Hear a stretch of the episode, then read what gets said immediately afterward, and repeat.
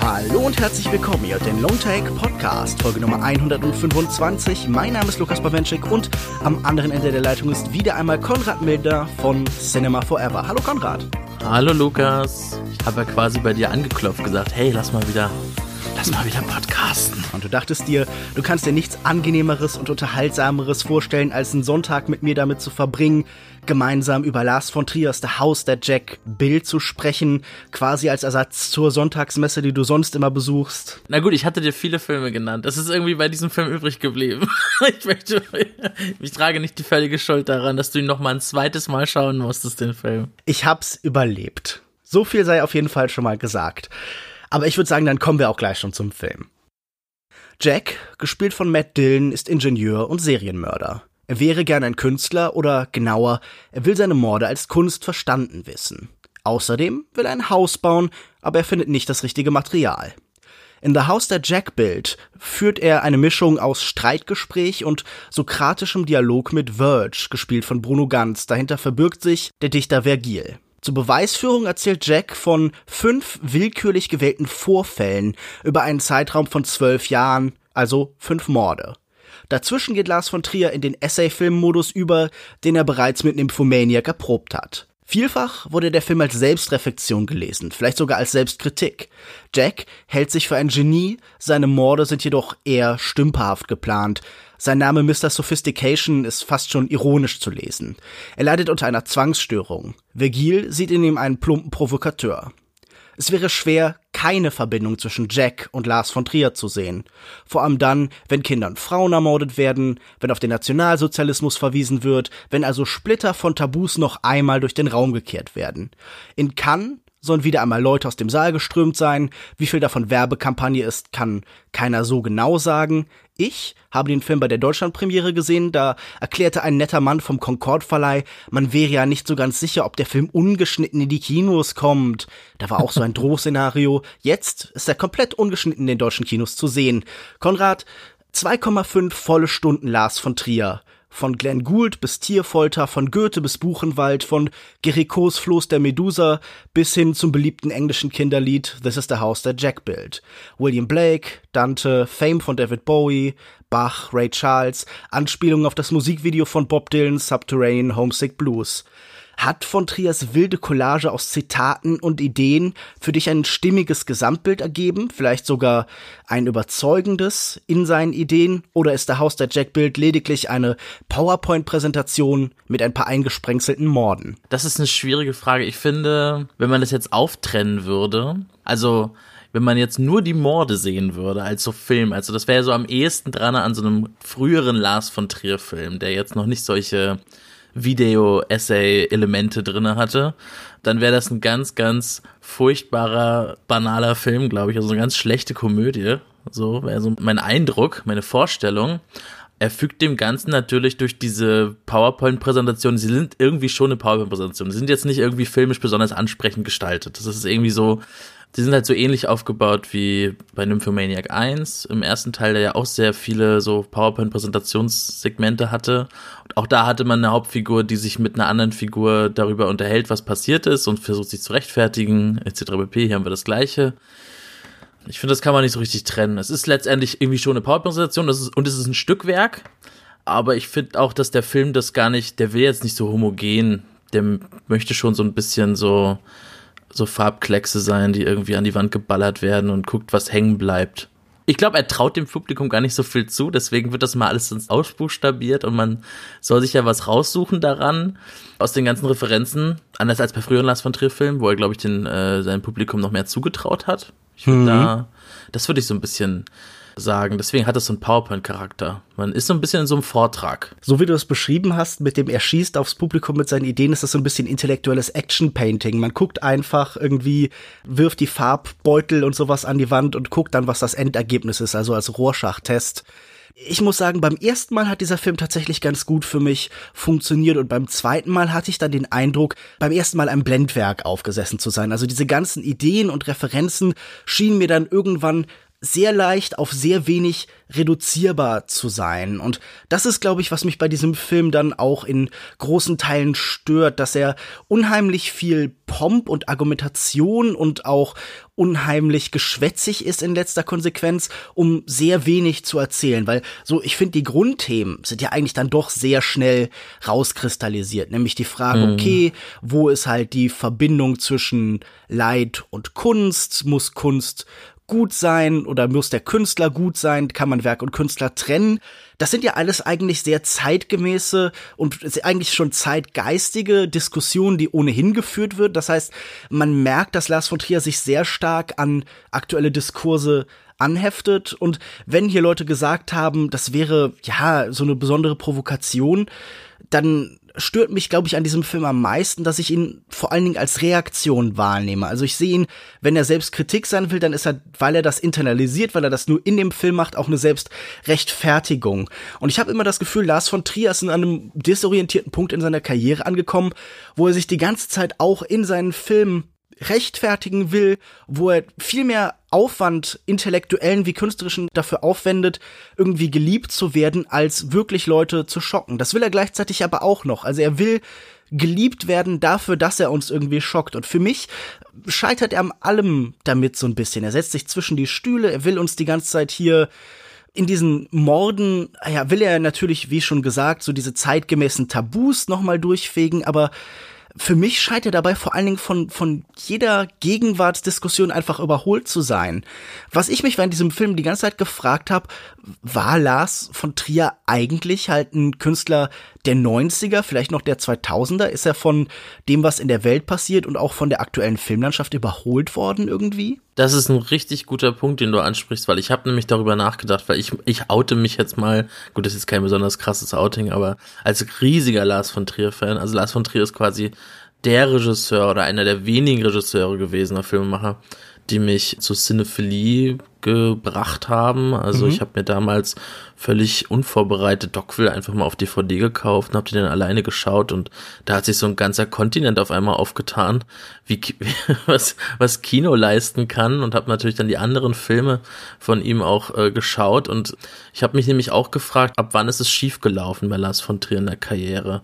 Also so eine Sollbruchstelle ist natürlich sein wo er damals nach The Boss of It All in die Klinik eingewiesen wurde, weil er ja die ähm, wegen schwerer Depression und dann danach hat er Antichrist gemacht. Mhm. Und für mich war Antichrist schon immer so ein Film, der also der wollte schon irgendwie provozieren. Es war ein Film, der hatte so eine Provokationshaltung und der hat sich Lars von Trier gefallen und die hat dann immer so ein bisschen weit, weiter hinausgekitzelt bis Nymphomaniac und ich glaube jetzt der House of Jack bildet so die Spitze. Aber was den Film irgendwie abhandengekommen ist, ist so ein sozialrealistischer Kontext irgendwie. Also seine früheren Filme, die haben sich halt immer eingebettet in auch so eine, ja, in so Sozialrealismus. Es gab irgendwie auch reale Probleme, auf die er ange, äh, auf die er sich bezogen hat. Irgendwie, ich finde irgendwie Selma in Dance in the Dark, so kunstvoll dieser Film auch ist und so gekünstelt auch stellenweise erzählt er ja trotzdem etwas über Amerika, über Kapitalismus, über die Armut und mhm. über Vorurteile gegenüber äh, Immigranten, auch wenn das alles so in diese sehr stringente und fatalistische Trier ja. Dramatik eingewoben ist.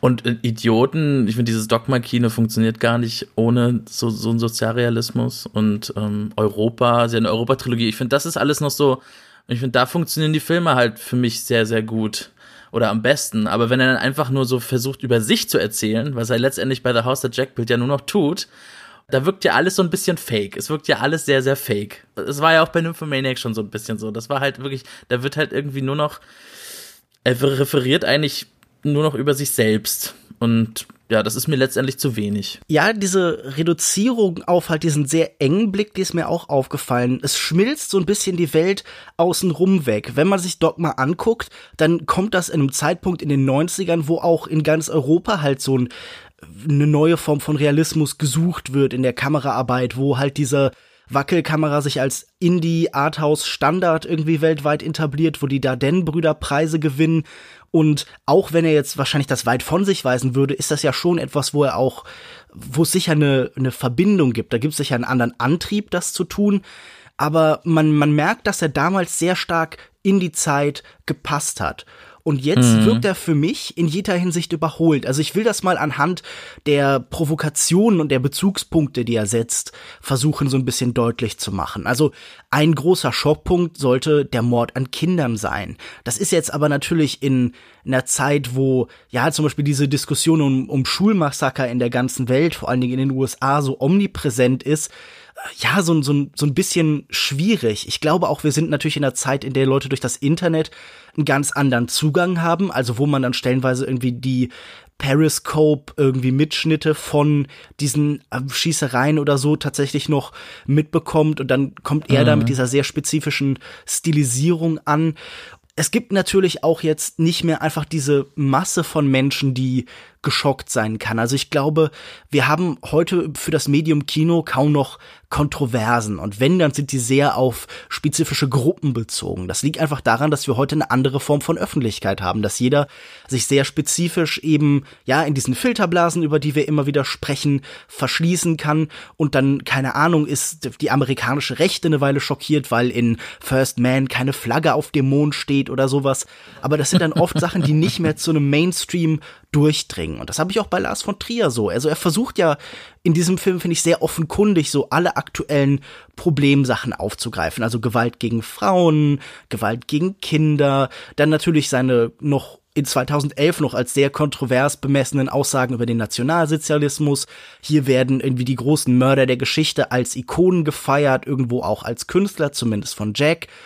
Das mag theoretisch, wenn man das so auf dem Papier sieht, so für sich stehend, sehr gefährlich und sehr bösartig sein, aber dann denkt man sich, wenn ich jetzt drei Sekunden bei 4chan bin, dann finde ich dann tausend Leute, die das hundertmal mit Stärke im Brustton der Überzeugung vortragen. Wir sind heutzutage umgeben, wenn wir irgendwie uns online bewegen in diesen spezifischen Räumen von Leuten, die äh, bei Lars von Trier abwinken würden und sagen, ach, was für ein, für ein Langweiler und irgendwie wie harmlos und was für ein Mainstream-Künstler. Das ist irgendwie was für mich so ein bisschen schwierig ist. Natürlich wäre das alles in der Provokation künstlerisch schaffbar, aber ich finde, er findet in diesen fünf Episoden überhaupt keine filmische, sprachliche Ausdrucksform. Ich würde sagen, das Einzige, was tatsächlich in diesem Film ästhetisch spannend sind, sind halt irgendwie die letzten 20 Minuten. Das ist auch, was ich am Film am meisten mag, ist dieser Epilog. Ich glaube so ein bisschen, da weiß ich immer nicht so genau, weil ich da, weil mir da oftmals die Außenperspektive fehlt, weil ich glaube, viele Leute, die jetzt viele Filme schauen und die haben da auch so ein bisschen so ein so einen medienerprobten Segen oder dass, mhm. dass man halt diesen Bildern halt nicht trauen muss. Also ganz egal, wie scheußlich sie, sie sind, was einem da gezeigt wird in manchen provokativen Filmen oder provokanten Filmen. Man weiß ja irgendwie, das ist ja alles nicht echt und es ist mhm. nur ein Film, it's just a movie. Aber wenn du auf Fortran gehst oder irgendwie, dann weißt du halt, das ist aber was anderes, weil das ist ja, im schlimmsten Fall ist das ja alles wirklich echt und passiert wirklich dann gerade bei Periscope oder so. Das ist ja dann nochmal was anderes. Das ist ja ein ganz anderes Level. Das erreicht man auch mal auch keinen Spielfilm. Aber ich glaube, andere Leute, die jetzt weniger Filme schauen und vor allem weniger das von Trier Filme schauen, wenn die dann in diesen Film stolpern, die werden dann schon, glaube ich, noch mit den Ohren schlackern. Würde ich jetzt mal überlegen. Das, also das ist, ist, aber ich weiß, was du meinst, dass er schon dadurch auch gerade dadurch, dass er ja auch eine gewisse Zielgruppe hat, Lars von Trier, ja. in der Hinsicht wirkt er überholt. Und er wirkt auch so ein bisschen überholt, weil er ähnlich wie Woody Allen, finde ich, jetzt so festhängt in so einer komischen Periodness. Er ist jetzt irgendwie so in den 80ern hängt der Film ja rum, also so völlig losgelöst von allen aktuellen Diskursen, das meine ich auch mit diesem Verlust von, von, von so Sozialrealismus wo die 80er aber überhaupt nichts wirklich aussagen. Also vielleicht, dass man da so David Bowie hört oder so. Ne? Und das ist irgendwie, ja, dadurch wirkt er halt so sehr, ähm, sehr gebastelt, ohne ästhetisch spannend gebastelt zu sein. Also jetzt anders als zum Beispiel, wo wir über Lazaro gesprochen haben, wie der mit Periodness, also wie er mit historischen Epochen umgeht, bildlich und ästhetisch. Ne? Sowas findest du bei Lars von Trier jetzt in dem Film nicht. Genau, das würde ich sagen. Deswegen aber so ein Film, man muss überlegen, ich weiß nicht, im Vergleich so ist Serbian Film oder ist Serbian, Serbian Film heißt der, ne? mhm. ne? Genau, richtig, wo dann Babys vergewaltigt werden und so. Ich finde, das ist halt irgendwie, Ich glaube, dafür ist Lars von Trier auch zu klug. Der ist jetzt kein, der ist jetzt niemand, der provozieren will um der Provokation willen. Jedenfalls nicht so weit, als dass er dann total, total hohl wird. Also ich glaube, er, er, er möchte geliebt werden, das finde ich gut von dir formuliert. Er möchte aber gleichzeitig auch gehasst werden. Ich glaube, ja. er kann irgendwie, er kann nicht eins von beiden, er ist nämlich mit eins von beiden zufrieden. Er muss irgendwie beides haben. Und er hat irgendwie in der Vergangenheit, ich weiß nicht, ich habe mich immer gefragt, ob das früher bei seinen früheren Filmen, ob das ähnlich war. Aber ich glaube, ich kann mir das nicht vorstellen, dass dieser Diskurs um ihn so krass war in den 90ern und Anfang 2000ern. Ich glaube, es kam halt hauptsächlich durch es kam mit Antichrist, der große Skandalfilm kann war, dann Melancholia, der selber nicht der große Skandalfilm war, aber die Pressekonferenz dazu. Mhm. Und ab da war er ja völlig gebrandmarkt. Und ich weiß nicht, selbst, selbst als Privatperson, ich habe dieses eine Interview gesehen jetzt Anfang des Jahres, ähm, da hat er einen Preis gewonnen in Dänemark und ich habe ihn kaum wiedererkannt, weil er wirklich nur noch, also er ist wirklich ein alter, gebrechlicher Mann geworden. Der zittert die ganze Zeit und versucht, ganz egal fast welche Frage man ihm stellt, irgendwie kam er dann letztendlich immer zu dieser Pressekonferenzen kann zurück und nochmal zu der ganzen, also das nagt total an ihm, ne? Und jetzt hat er den ganzen Film nochmal darüber gemacht, also was ja bei, bei Nymphomaniac nur so eine Side-Note war, sag ich jetzt mal, so im, im ersten Teil kommt da Seligmann kurz drauf zu sprechen, auf den Unterschied zwischen Antizionismus und Anti Antisemitismus. Und hier ist ja der ganze Film eigentlich die Frage, darf Kunst alles? Und ist sie losgelöst vom Künstler, du sagst es schon. Aber auf der anderen Seite muss man auch ein bisschen sagen, diese Fragen sind so groß, ich weiß nicht, ob man die alle in einem Film beantworten kann, ohne sich irgendwie ein bisschen an irgendwas Richtiges im, aus dem echten Leben zu nehmen und sich daran abzuarbeiten. Ich weiß nicht so richtig. Dadurch wirkt es halt wie so ein oberflächliches YouTube-Video. Das finde ich nämlich auch sehr schwierig. Du hast vorhin gesagt, Lars von Trier ist zu intelligent, um äh, zum Beispiel der Serbien-Film zu drehen. Da würde ich dir total zustimmen. Aber ich sehe von dieser Intelligenz in diesem Film leider dann doch recht wenig. Du hast schon ganz richtig gesagt, er versucht diese Diskussion Kunst und Künstler, Leiden in der Kunst, Kunst als Leiden so ein bisschen aufzugreifen, die Frage, was muss Kunst mit dem Zuschauer machen. Aber ich finde, er hat hier vor allen Dingen so einen Katalog von Klischees, die er uns vor die Füße wirft. Also ich finde ihn hier als Denker, als Analysten einfach nicht sonderlich überzeugend. Also, das ist dann an manchen Stellen so ganz besonders plump. Dann sagt Jack, why is it always the man's fault? Auch diese ganzen Versuche, Vorwürfe der Misogynie so ein bisschen abzuwenden. Das finde ich irgendwie sehr uninteressant, weil er da auch so ein bisschen uns so einen Strohmann aufbaut nach einem der Kapitel fragt dann eben Vergil, fragt Verge auf einmal, ja, warum sind das eigentlich immer Frauen? Und dann mhm. wird natürlich diese ganze Historie von, okay, Lars von Trier als jemand, der leidende Frauen zeigt, der sogar eine Trilogie über diese Herz aus Gold Trilogie, in der es darum geht, dass dann Frauen halt äh, ein schreckliches Schicksal am Ende finden, also Idioten, Dance in the Dark und so weiter, Breaking uh, the Waves. Das ist ja alles hier dann präsent, aber er findet da auch irgendwie gar keine Argumente so richtig. Und ich finde, in diesem diskursiven Format entlarvt er sich natürlich auch, indem er irgendwann dann äh, Verge nicht widersprechen lässt, sondern wenn es dann irgendwann um die KZs geht und so, dann finden beide Diskutanten irgendwie zusammen, dann führen sie das Argument des anderen fort und ich denke mir, okay, du hast da gar keine realistische Außenperspektive mehr. Also dieser Virgil war für mich auch immer so eine ja, so, so, so ein Pappkamerad, den er aufbaut oder ein Strohmann, den er dann niederbrennt für uns, damit wir von außen nicht mehr kritisieren können. Das meinte ich mit, er will geliebt werden. Mhm. Das ist ein Film, der soll gegen Kritik auch irgendwie immunisieren. Und das finde ich, ja. wenn ich ehrlich bin, wahnsinnig feige. Ich dachte mir die ganze Zeit, wenn du kontrovers sein willst, dann sei wirklich kontrovers. Dann dreh dich nicht so sehr um dich selbst, sondern bleib einfach wirklich auf der Ebene. Dann ordne dich ein. Dann lass uns wirklich unvorbereitet und mit voller Gewalt auf dieses Kunstwerk treffen.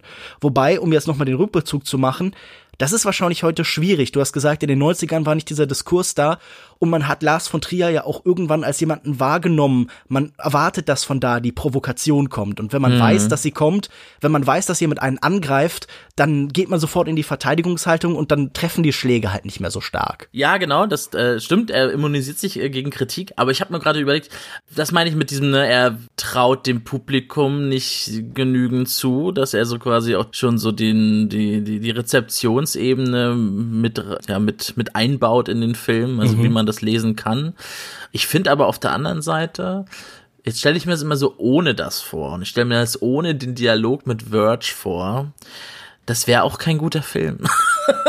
es ist so ein, es ist so ein bisschen, ich finde das gerade sehr amüsant. Ich fand ja gerade diesen Dialog zwischen ihm und Verge, finde ich ja auf eine, finde ich, fand ich wirklich amüsant, weil ich finde gerade mhm. Bruno Ganz als Idee, den da zu besetzen und dann Bruno Ganz Stimme und sein Akzent und dann, der das alles mal so ein bisschen so auf den Boden, so nüchtern auf den Boden der Realitäten zurückholt, weil nach dem Motto, du bist kein Künstler, du bist nur ein Triebtäter, fand ich doch sehr spannend eigentlich. Ich finde, ich weiß auch gar nicht, immunisiert er sich da wirklich so stark?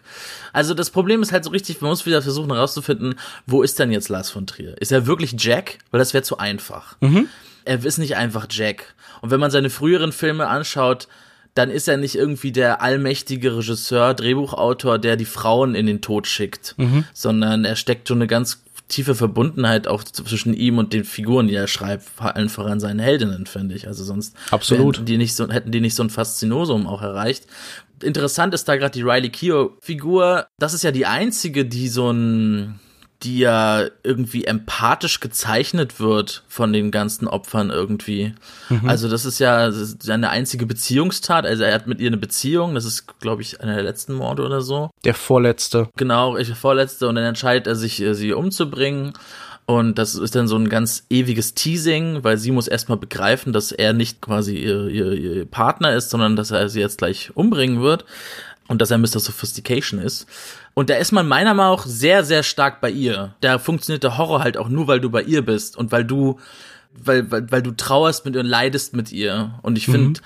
das finde ich nämlich interessant, dass nämlich Jack ist eine Figur, zu der man irgendwie aufschaut oder zu der man irgendeine Form von noch nicht mal Komplizenschaft, finde ich, hat. Anders als bei Hitchcock-Filmen, der oftmals ja mit dieser Perversion gespielt hat, dass du halt für den Villain irgendwie rootest, wenn du in der Szene bist mit einem Dieb und der klaut irgendwas, möchtest du auch nicht, dass er erwischt wird. Ich finde, so ein Moment stellt sich fast nicht ein. Wie mhm. dieser Moment, wenn er durch Gottes Intervention, wie er es ja selber sieht, wenn es regnet auf einmal, nachdem er eine Person umgebracht hat und ihre Leiche über die Straße geschliffen hat und dadurch hat so eine Blutspur über die ganze, durch die ganze Stadt gezogen, quasi was eindeutig ihn als ihn entlarven könnte bei der Polizei, aber dann regnet es auf einmal und wischt die Spuren davon. Da ist man ja nicht erleichtert mit ihm, sondern man denkt sich, you fucking asshole. Und dann fühlt er sich so selbstbestätigt. Ich finde, das ist irgendwie so eine völlige Demontage von so einem genialischen Künstler, der sich selber mhm. so sieht. Ich finde, dadurch ist das die stärkste Selbstkritik von Lars von Trier. Er immunisiert sich natürlich dagegen, weil er selber die Kritik schon sagt. Mhm. Aber ich finde, warum sollte er das nicht tun, oder? Es geht mir, glaube ich, mehr darum, ich weiß nicht, ob ich ihm das besonders abnehme. Also ich finde diese ganze Zeichnung von Jack, klar haben wir da diese merkwürdige Brüchigkeit. Er nennt sich Mr. Sophistication, aber er ist halt einfach nicht besonders sophisticated. Seine Morde nee, sind nicht. nicht elegant, seine Morde sind nicht, ganz offensichtlich nicht Kunst. Also er sticht dann halt einfach eine Frau oder er wirkt sie oder so und wir sehen in dem Moment keine besondere Eleganz, da ist nichts Erhabenes, da ist nichts Besonderes. Wir erkennen ganz offensichtlich, dass er kein Künstler ist. Dementsprechend müssen wir natürlich auch irgendwie ganz am Ende eingestehen, okay, Virgile hat irgendwie recht und dann äh, gibt es auch natürlich irgendwie die gerechte Strafe, der Sturz in die ewige Hölle. Und dann kommt aber zum Tragen, nun gut, Lars von Trier ist ganz eindeutig Jack und Vergil zugleich, denn er weiß ja, er formuliert diese Gedanken alle aus, er formuliert auch die Vernichtung dieser Figur. Also das heißt, wer da stirbt, das ist vielleicht eigentlich eher das öffentliche Bild von Lars von Trier, der dumme Frauenfeind, der eigentlich nichts kann als zu provozieren. Und wer zurückbleibt, das ist der intelligente Lars von Trier, der große Künstler von Lars von Trier, der durch diese William Blake, Hieronymus Bosch-artigen Welten streitet, der eben immer die Oberhand eigentlich behalten hat. Also da ist vielleicht auch so ein Gedanke von Exorzismus drin, aber hattest du nicht das Gefühl, dass er mehr das öffentliche Bild von sich beseitigt, als als halt sich selbst? Doch, doch, auf jeden Fall. Also der ganze Diskurs um ihn, der in den Medien stattgefunden hat. Der stürzt in die Hölle. Ja, das, das, darauf nimmt er natürlich Bezug. Aber ich würde trotzdem nicht behaupten, dass das nicht Bilder auch waren von ihm, die er schon vorher in sich trug oder mit denen er mhm. vorher sich schon auseinandergesetzt hat. Das würde ich jetzt nicht sagen. Also ich traue halt Lars von Trier zu, dass er vorher auch schon, wenn er darüber schreibt, über seine Figuren, die er in irgendwelche Höllen schickt, ob er nicht selber auch so eine Art von, dass dazu nicht auch so eine Form von Sadismus auch als mhm. Künstler nötig ist.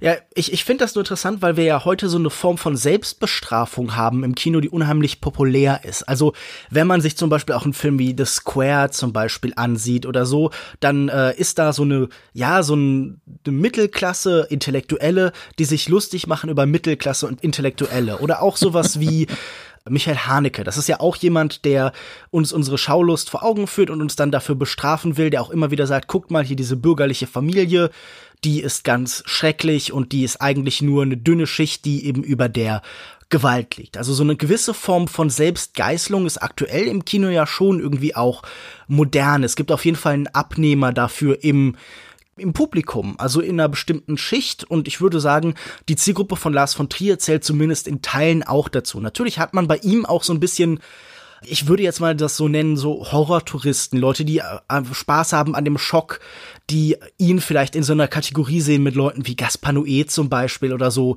Als Enfant terrible. Ja, genau, die ihn, äh, die das so als den interessanten Punkt finden. Also da gibt es sicher auch Kritiker in Deutschland, die das so sehen, die da eine Faszination haben. Also ich habe zum Beispiel die Kritik von Rüdiger von Suchsland, äh, Rüdiger von Suchsland, Rüdiger Suchsland gehört.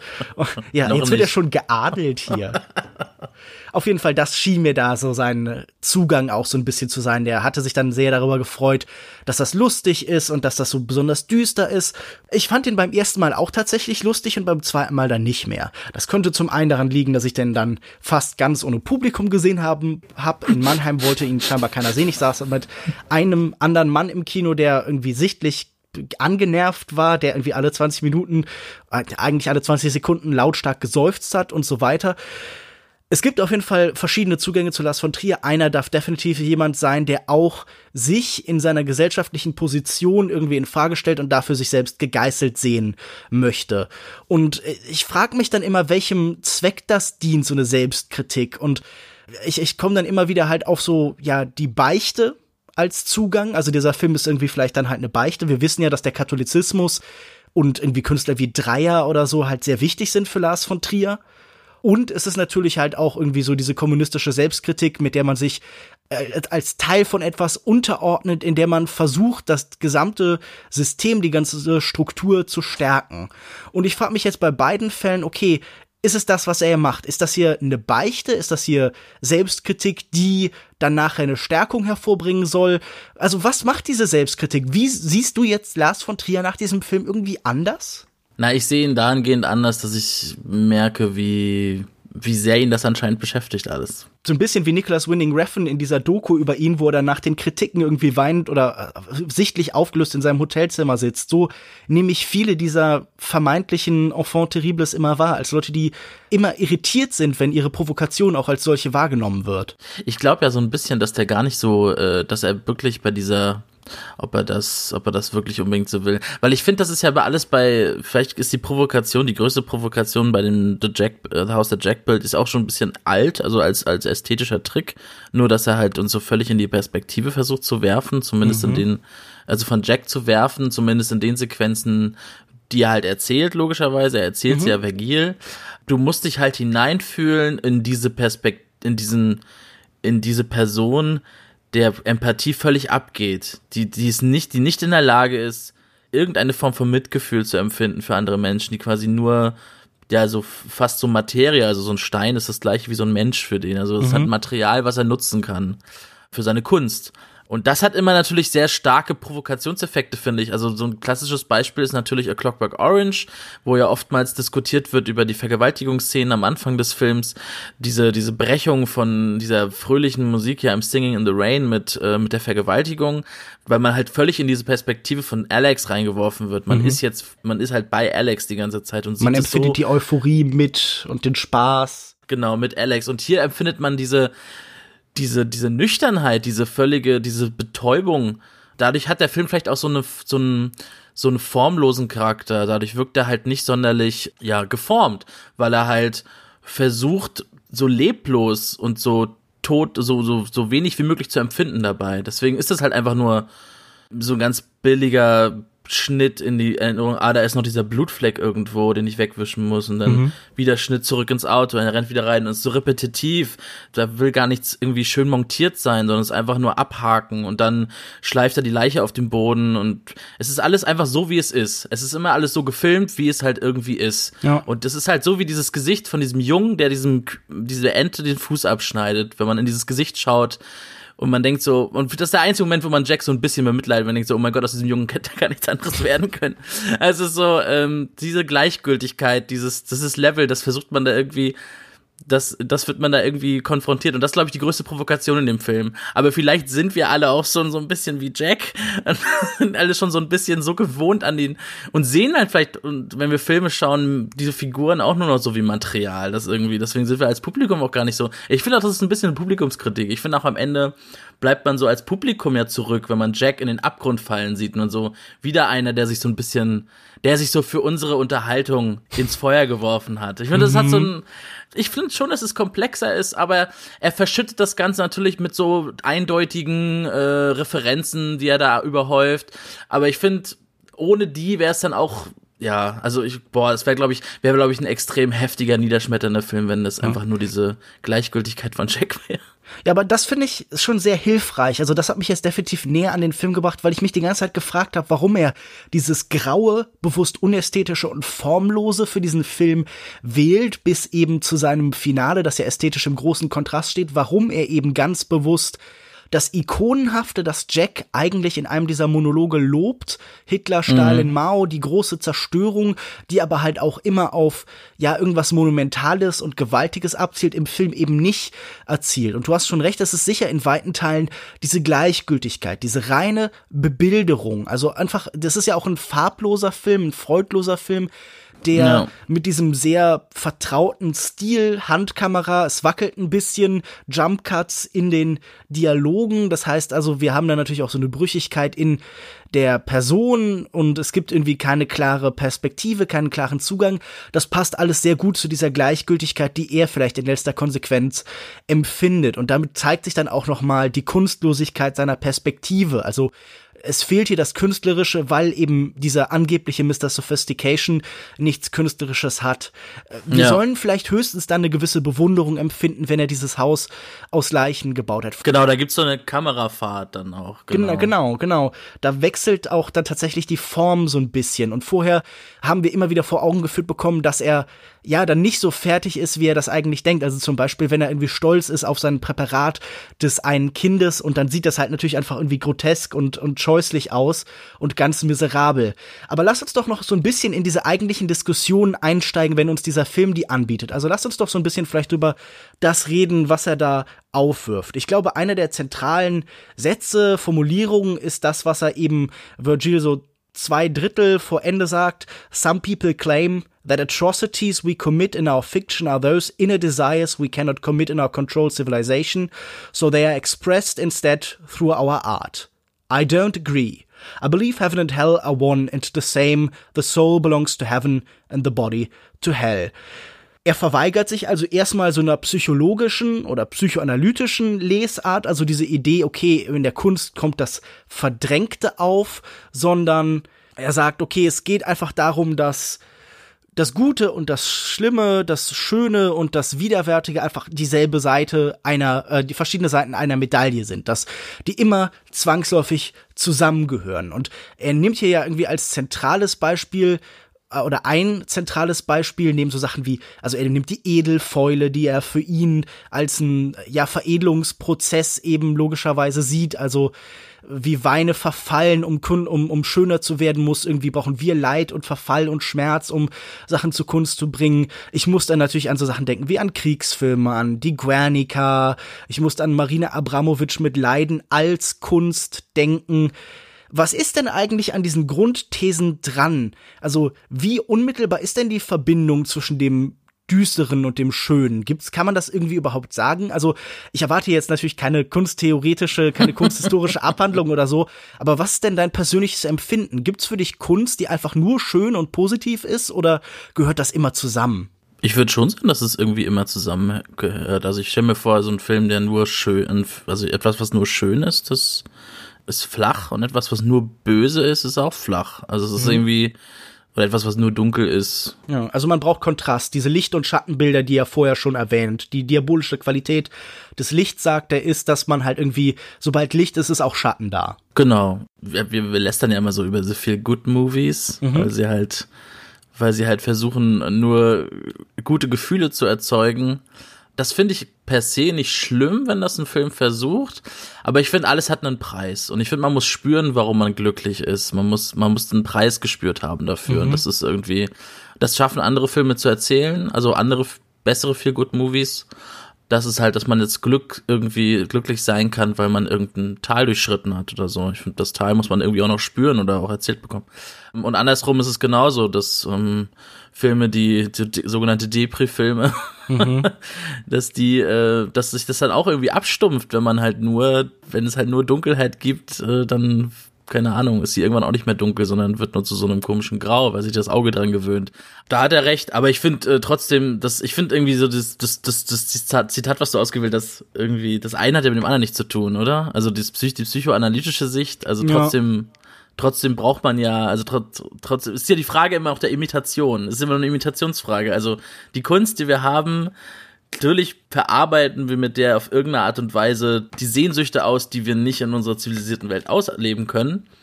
Aber wir tun es ja in der Form der Imitation und des Spiels. Und das tut Jack ja nicht.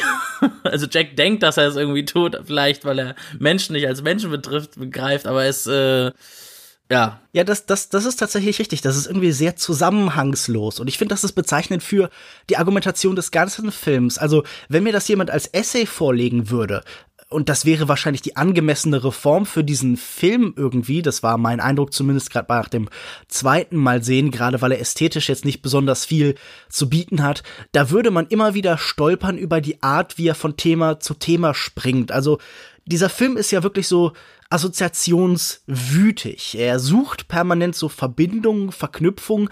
Aber ich muss sagen, dass man einfach merkt, dass Lars von Trier jetzt kein großer Denker ist. Das müssen Künstler natürlich auch nicht automatisch sein. Das Intelligente und das Intellektuelle, das ergibt sich ja in der Regel dann aus dem Werk. Das ist ja auch, es fließt ja auch irgendwie aus den, aus der äußeren Situation und aus den Themen, die man verarbeitet mit in den Film. Man muss ja oft auch nur so Andeutungen und Konstellationen bieten, um halt Denkprozesse tatsächlich möglich zu machen. Aber ich habe ganz oft das Gefühl, es gelingt hier mir wirklich nicht, so diese Sachen miteinander zu verbinden und hier Zusammenhänge zu schaffen, die wirklich überzeugend sind. Ich finde auch, wenn das hier irgendwie als Verteidigung für sich selbst gemeint ist oder als Anklage, ich finde es in beiden Fällen nicht ganz überzeugend. Also dieser Film liefert mir nicht die Argumente, um zu sagen, Lars von Trier ist äh, wertlos, äh, ist cancelled, wir können ihn jetzt äh, einfach ignorieren, aber er bietet mir auch nicht die Argumente, um zu sagen, ja, er ist eigentlich ein großer Künstler, sondern er bietet einfach so so Fetzen und das, was du jetzt gerade gesagt hast, ja, das ist richtig, irgendwie Kunst und Leiden, in irgendeiner Form gibt es da eine Verbindung, dann ist das vielleicht halt auch so ein bisschen kalenderspruchartig. Also das ist eigentlich ein Allgemeinplatz. Und ich finde vor allem auch die Stoßrichtung bei ihm eigentlich sehr dumm. Ich musste an einen anderen Künstler denken, den ich für einen größeren Künstler halte, der was sehr ähnliches erzählt. Und zwar äh, Hayao Miyazaki mit äh, Wie der Wind sich hebt. Da gibt es äh, am Ende eine Sequenz, er steht auf ein, ein Künstler, ein Flugzeugbauer, steht auf einem Friedhof von Flugzeugen und sieht, dass sein Werk das er eigentlich nur für die Schönheit gemacht hat, das nur irgendwie für ihn einen ästhetischen, schöpferischen Wert hat, auch missbraucht werden kann, nämlich als Kriegsinstrument. Es sind Kampfflugzeuge, die im Zweiten Weltkrieg viele Menschen umgebracht haben. Und er sagt aber allein dafür, dass ich die Schönheit geschaffen habe, ist diese dunkle Seite es wert. Lars von Triers Argumentation mit den Stukas, also mit diesen äh, Sturzkampffliegern der Nazis, die halt wie Jericho-Trompeten als besonders verstörend und damit aber halt auch, auch besonders einprägsam und besonders schockierend, also der Kunst gleich sind, da ist die Argumentation, sie schaffen Leiden, also sind sie Kunst. Die, die Argumentationsrichtung ist jeweils die andere. Und ich muss sagen, ich finde die Argumentationsrichtung von Miyazaki zu sagen, okay, wir müssen das Negative der Kunst tolerieren, um das Gute zu bekommen, halte ich für einleuchtender und überzeugender als aus dem großen Leiden entwickelt sich die Kunst. Wobei ich dieses Beispiel mit der, wie der Wind sich hebt schwierig finde, weil das ja der komischen Das hat also ein ganz komisches Geschmäckle, der Film, in mhm. Bezug auf die, also. Ja, klar, man kann das sicher als Propaganda verstehen. Ja, das ist wieder Jacks Sicht, ne, zu sagen, es ist Kunst, weil es Leiden ist. Aber ich würde halt sagen, so wie es mir im Film präsentiert wird, das ist jetzt etwas, das Lars von Trier nicht ganz von sich weisen würde. Nee, nee, er ist ja auch der, das, was Lars von Trier, deswegen ist er auch kein großer Denker, er ist halt der große Melodramatiker und er ist auch ein bisschen so ein Ästhet des, Leid, Leid, des Leidens. Mhm. Ein großer Ästhetiker des Leidens und vor allem auch jemand, der aber auch gleichzeitig ein großer Empath. Also das ist so, das, das für mich, was die Goldherz-Trilogie halt so mhm. ausmacht, finde ich. Und auch hier findet sich das in Ansätzen halt wieder. Es ist halt nur verschüttet unter diesem Reflexionsgebilden äh, der PowerPoint-Präsentation. Aber er versucht natürlich auch irgendwie Empathie für Jack zu entwickeln. Er versucht da gleichzeitig auch irgendwie ähm, uns Jack begreiflich zu machen, auch mhm. wie fürchterlich, so fürchterlich das sein mag. Aber du hattest vorhin gesagt, das würde nicht gelingen, oder? Also du hattest vorhin gesagt, man würde nie mit Jack mitfühlen oder in wirklich irgendwie seinen Blick genau übernehmen. Nee, ich meinte eher, man sieht ihn halt nicht so. Also man, ich finde, man, man sieht ihn nicht als den genialischen Künstler, der mhm. er sich, wie okay. er sich sieht. Und man, also das, das, das funktioniert halt nicht. Obwohl die, obwohl natürlich die Ästhetik versucht, dass wir irgendwie immer mit Jack aber das Interessante ist ja, dass Lars von Trier auch weiß, dass sowas, was auf der Leinwand stattfindet, dass das immer eine Distanz hervor, dass es immer eine Distanz zwischen, zwischen Leinwand und dem Zuschauer gibt, mhm. dass es ein Verhandlungsspielraum ist. Ne? Also, dass ich, nur weil es auf der Leinwand erscheint, bin ich ja nicht gleich da, sondern ich setze mich ja damit auseinander und denke so, oh mein Gott, ich gucke jetzt mit ihm durch dieses Zielfernrohr von diesem Scharfschützengewehr und folge mhm. jetzt dem Kind, als wäre ich ein Videospiel, würde ich jetzt ein Videospiel spielen und dann ballert er auf dieses Kind. Man wird ja auch ganz oft in diese Perspektive von diesem Zielort auch zweimal im Film ja reingeworfen, also das steht ja schon dafür, aber mhm. trotzdem will man das ja nicht, aber das, damit spielt er halt, dass er das versucht zu machen und wir versuchen natürlich dagegen anzukämpfen, was gut ist, finde ich. Deswegen, aber ähm, ja, es gibt kein Leid ohne die Kunst, ah, das ist ja auch so ein Klischee, das stimmt ja, schon. Ja, eben. Das ist schon, das ist schon falsch irgendwie, aber ich habe immer oftmals das Gefühl, dass, es mag auch ein Klischee sein, aber dass ich, die traurigen Sachen bleiben oftmals stärker in Erinnerung. Und irgendwie ist das, das irgendwie, das formt vielleicht irgendwie auch einen stärker. Ich weiß es nicht. Es ist irgendwie, traurige Lieder bleiben irgendwie länger bei einem als einfach nur fröhlicher, feierliches Lieder, habe ich das Gefühl. Also natürlich die sind vielleicht eher was für, wenn man in der Gruppe ist mit Menschen zusammen, dann tanzt man dazu oder so. Aber mhm. wenn man alleine ist und einfach nur das Werk genießen will, dann finde ich ein trauriger Es ist ganz, oh, das ist so ein großes Ding. so, also, es muss schon immer ein bisschen Quäntchen Leid muss schon drinne sein, so. Und ich finde das auch schwierig zu vergleichen, so ein Flugzeug zu bauen mit einem, mit einem Film zu machen, der ja immer von Menschen erzählt, wo auch immer irgendwie noch Menschen irgendwie eine Geschichte erleben in dem Film und das Leben ist halt von Leid auch gekennzeichnet. Deswegen, ja. ohne das wäre es irgendwie falsch. Ja, es wäre ein unvollständiges Bild der Wirklichkeit. Aber lass uns doch noch ein letztes Mal vom Leid zum Fröhlichen kommen. Dieser Film wurde ja auch als Lars von Triers größte Komödie oder vielleicht äh, bisher einzige richtige Komödie wahrgenommen von manchen Kritikern. Als ich den Film in Hamburg gesehen habe, wurde tatsächlich auch viel gelacht. Wie hat denn für dich der Humor dieses Films funktioniert? Also du hast schon beschrieben, zum Beispiel diese Zwangsneurose-Szene, auch dieser sehr absurde Dialog, wenn er versucht, sich Zugang zu diesem Haus zu verschaffen, diese ironischen Kommentare von Vergil. Wie nimmst du diesen Film als Komödie wahr? Hat er da für dich funktioniert? Ja, beim ersten Mal.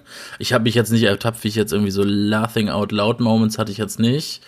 Der nutzt halt Humor als ja, als Verfremdungseffekt natürlich auch, ne? Weil das ist so die, ähm, so wie Jack halt oftmals die Welt wahrnimmt, das ist halt sehr, teilweise irgendwie auch so ein bisschen lustig. so, auf welche Details er achtet, die eigentlich gerade, also wie schon gesagt, dieses Repetitive, wo er versucht da diese, diesen Reinigungsfimmel, was gab's denn noch? Also ich kann mich eigentlich gar nicht, stimmt, die Kommentare von Vergil waren oftmals auch so, aber es war halt eher so ein schmunzelnder Humor, aber ich finde, dann, wenn es so ans Eingemachte geht, Oftmals ist es halt so ein Ventillachen, also man versucht irgendwie so ein, diese Anspannung loszuwerden, deswegen lacht man. Ich finde, habe mich oftmals auch ein bisschen so so eine Mischung aus Stöhnen und Lachen bei dieser Szene mit dem Picknick irgendwie. Das kriegt ja ganz absurde Zuge zum Schluss dann, wenn die Kinder tot sind und dann das Picknick weitergeht. Mhm. Das ist ja schon wirklich sehr. Und ähm, aber zum Beispiel bei der Szene mit Riley Keough, das ist äh, dann, eine, wo einem gar nicht mehr, wo das Lachen eigentlich nur noch wird das wie so ein verzweifelndes Lachen. Also wenn er dann, wenn sie versucht, den Polizisten um Hilfe zu bitten und der denkt, sie ist betrunken und man denkt so, oh mein Gott, das ist ja, mhm. da finde ich, da ist, das ist auch so eine Szene, das ist halt, die ist am nächsten an den klassischen Lars von Trier dran und deswegen ist sie, funktioniert sie als Film, glaube ich, auch am besten, weil, weil so ist es halt leider irgendwie oftmals auch, ne, also es ist, äh, ja, diese Hilflosigkeit und dass wir nur zuschauen, das ist natürlich auch wieder so eine Anklage ans Publikum. wenn er da aus dem Fenster rauszoomt. Und sagt, keiner hilft. Richtig, genau. Also es ist so, es funktioniert zu weiten Teilen. Es hat oftmals was damit zu tun, dass man diese Anspannung loswerden will. Es ist ja so ein Ventillachen. Aber ich habe den Film auch kein zweites Mal gesehen bisher. Deswegen bin ich gespannt, ob das noch funktioniert. Aber ich glaube, beim zweiten Mal würde es eher weniger gut funktionieren. Also ja. es hat nicht so diese, diesen lustvollen Charakter wie der Humor bei einem Filmaniac zum Beispiel noch, wo es halt immer noch so ein bisschen, ach, der war ein bisschen anzüglicher. Das, das ist halt noch ein bisschen, das funktioniert, hat glaube ich mehr Langlebigkeit. Ja, das war auch mein persönlicher Eindruck. Ich fand ihn beim ersten Mal recht lustig und unterhaltsam, aber das war dann auch die Erfahrung mit einem großen Publikum und als ich ihn beim zweiten Mal mit lediglich einer einzigen anderen Person, die auch noch sichtlich genervt war, wie schon gesagt, gesehen habe, dann äh, musste ich irgendwie kein einziges Mal lachen. Vielleicht war es, war die Novität weg, vielleicht die Überraschung, vielleicht ist es aber auch ein Film, der eigentlich davon lebt, ihn mit einer großen Menge von Menschen tatsächlich zu erfahren. Das finde ich schwer zu beurteilen. Dafür fehlt mir dann irgendwie noch der dritte Vergleich oder so, wie ihn jetzt noch mal mit einer großen Menge von Menschen zu sehen. Aber ich meine, Gott, die Option steht wahrscheinlich nicht offen. In der Regel sind die letzten Filme von Lars von Trier in den deutschen Kinos nicht übermäßig erfolgreich gewesen. Einen letzten Aspekt würde ich gern noch ansprechen. Die Musik, die ich ehrlich gesagt nervig und auf langweilige Weise plakativ fand. Der Film endet mit äh, Ray Charles Version von Hit the Road Jack, was irgendwie so flach ist, dass man es schon fast wieder für lustig halten kann. Das ist der flachste Gag im ganzen Film. Ja, also es ist wirklich, es ist schon fast so ein bisschen dumm. Da würden sich manche Leute echt, also da würden sich, keine Ahnung, die Farley-Brüder für schämen oder so. und äh, dann gibt's noch Fame von David Bowie immer und immer wieder auch ein Stück, wo ich mich frage, ist hier ein Bezug, also höchstens sehr indirekt in so einzelnen Textpassagen, da müsste man den Text schon sehr in seine Einzelteile zerbrechen. Wie fandst du denn insgesamt diese musikalische Begleitung, auch die Bachstücke oder das Dröhnen, den ganzen Sound? Ist das eine Ebene, die den Film für dich irgendwie, die sinnlich wenigstens interessant war? Nee, ich finde die auch sehr stumpf. Also, da würde ich aber bei meiner, ja, würde ich auch wieder bei meiner These bleiben mit dem, äh, mit der Sicht von Jack, ja. dass äh, der halt den Fame hört von David Bowie, was ja einer der großen Lieblingskünstler von Lars von Trier ist. Ja, David Bowie ist ja oftmals, hat er ja oftmals verwendet in seinen Filmen. Ja. Und das ist auch immer so repetitiv mit diesem, diese Idee mit dem, dass äh, das ist ja dieses Glenn Gold Einspiel, ne, dieser diese Klavierakkorde, die auch im Trailer ganz oft auftauchen. Ich finde, kann mich nur an das Fame gut erinnern und an das Road Jack natürlich und an das ähm, Glenn Gold Einspiel, wo er immer wieder versucht, das Einspielen, immer wieder die Wiederholung, die Wiederholung, die Wiederholung. Also im Sinne dessen, wenn man es jetzt so auf die Autorentheorie bezieht oder auf die Autortheorie, dass die Leute immer den gleichen Film machen, sich immer wieder abarbeiten an der gleichen Idee und so tut es irgendwie auch Jack anscheinend, dass er irgendwie an, der, an dem gleichen Werk immer arbeitet, aber neue Leute dafür umbringt, aber letztendlich immer das gleiche versucht zu machen, es nur besser zu machen.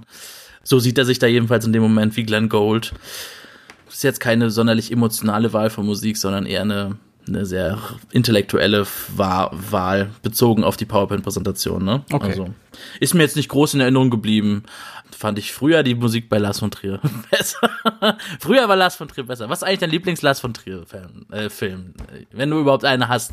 Vielleicht findest du ihn ja grundsätzlich furchtbar und wir haben noch gar nicht diesen, wir haben noch gar nicht dieses Tal durchschritten zusammen. Weil ich finde ihn natürlich super eigentlich. Ich, ich finde Lars von Trier, glaube ich, immer interessant. Also ich nehme schon viel aus seinen Filmen mit. Ich mag das meist auch ganz gern. Ich glaube, der Film, der mir am längsten in Erinnerung geblieben ist, der am längsten halt irgendwie in mir nachgewirkt hat, war tatsächlich Dance in the Dark. Mhm. Ich weiß jetzt nicht, was das über mich aussagt, über irgendwen, aber äh, ist auf jeden Fall mir der ist ja auch geblieben super. als Film. Das ist auch ein super Film. Dann würde ich sagen, kommen wir auch mal langsam zum Fazit. Dann fange ich doch einfach mal an. Ich bin jetzt nach dieser Diskussion an dem Punkt, wo ich sagen kann, es ist schon komplexer, als es dann manche Leute dargestellt haben. Ich finde, diesem Film einfach so mit gerümpfter Nase und irgendwie erhobenem Zeigefinger zu begegnen, ist natürlich ein bisschen langweilig, genauso wie es, äh, genau wie die Einordnung langweilig ist, zu sagen, oh, endlich stellt hier sich jemand mal gegen die Moralität in der Kunst und versucht hier eine furiose Selbstkritik anzubieten. Also ich habe das Gefühl, das ist die Intention, das ist das Ziel. Man will hier in der Kunst so einen offenen und freien Raum öffnen, in dem man mit sich selbst diskutieren kann, vielleicht aber auch eben zu Ungunsten der Diskurse und der Diskussion außerhalb des Kinos. Ich finde diesen Film visuell ästhetisch insgesamt sehr unaufregend. Hier wird das Ikonenhafte immer wieder beschworen als das Größte und das Beste, aber dann wird es selber nur sehr vereinzelt ikonenhaft. Diese letzten Bilder, die darf man gerne, wenn man möchte, auch als Kitsch verstehen. Also diese Gericault-Anspielung mit dem Floß der Medusa, das dann durch die Unterwelt fährt, Dante Alighieri. Das finde ich aber alles tatsächlich das Interessante, diesen Abstieg. Das ist, was für mich ästhetisch und aufregend ist. Man, ich hatte das Gefühl, hier betrete ich irgendwie mit diesem Künstler Neuland. Hier sucht er in irgendeiner Form tatsächlich nach Bildern, eine Suche, die vorher nicht stattfindet. Und so ist dieser Film ja zu selbstbezogen, zu isoliert von allem und dann auch zu sehr Nabelschau, um wirklich interessant zu sein ich glaube, wenn man nicht ohnehin schon investiert ist in diesen Künstler Lars von Trier, dann wird man mit dieser Selbstbespiegelung sehr wenig Freude und sehr wenig Ergiebiges haben. Und ich wünsche mir, dass er sich vor der Reflexion so ein bisschen, äh, dass, sich das, dass er sich davon löst und mehr hinkommt dazu, wirklich genuine eigene Kunstwerke zu schaffen unabhängig von unseren Erwartungshaltungen. Ich weiß nicht, ob das möglich ist, aber ich wünsche mir einen Lars von Trier, der wie auf einer grünen Wiese schafft und der nicht eben sich vor uns im Schrank versteckt. Oh, das klingt schön. ja, äh, ich bin gerade schockiert. Es gibt Leute, die den Film so sehen, als ob das so das Manifest für die Kunstfreiheit ist. Ja, gut. Fast auch ein YouTube-Kanal ist Haus der Jack Build. Was ich finde, äh, auch das Schwierigste an dem Film ist, äh, es macht ihn halt sehr dröge und es macht ihn sehr unfilmisch. Ja, es macht ihn letztendlich zu, glaube ich, fast dem schwächsten Lars von Trier-Film. Das sage ich als großer Lars von Trier-Fan. Nichtsdestotrotz ist das ein sehr spannender Film, ein interessanter Film. Ich würde auch behaupten, klar, du hast recht, wenn man da überhaupt nicht involviert ist im Lars von Trier, dann äh, nimmt man da weniger mit raus. Da wird man nur konfrontiert mit so einer wirklichen, ja, mit der harten Perspektive eines Serienkillers, der die ganze Welt nur in farbloser Gleichgültigkeit betrachtet. Und damit, da muss man sich erstmal durchwursteln.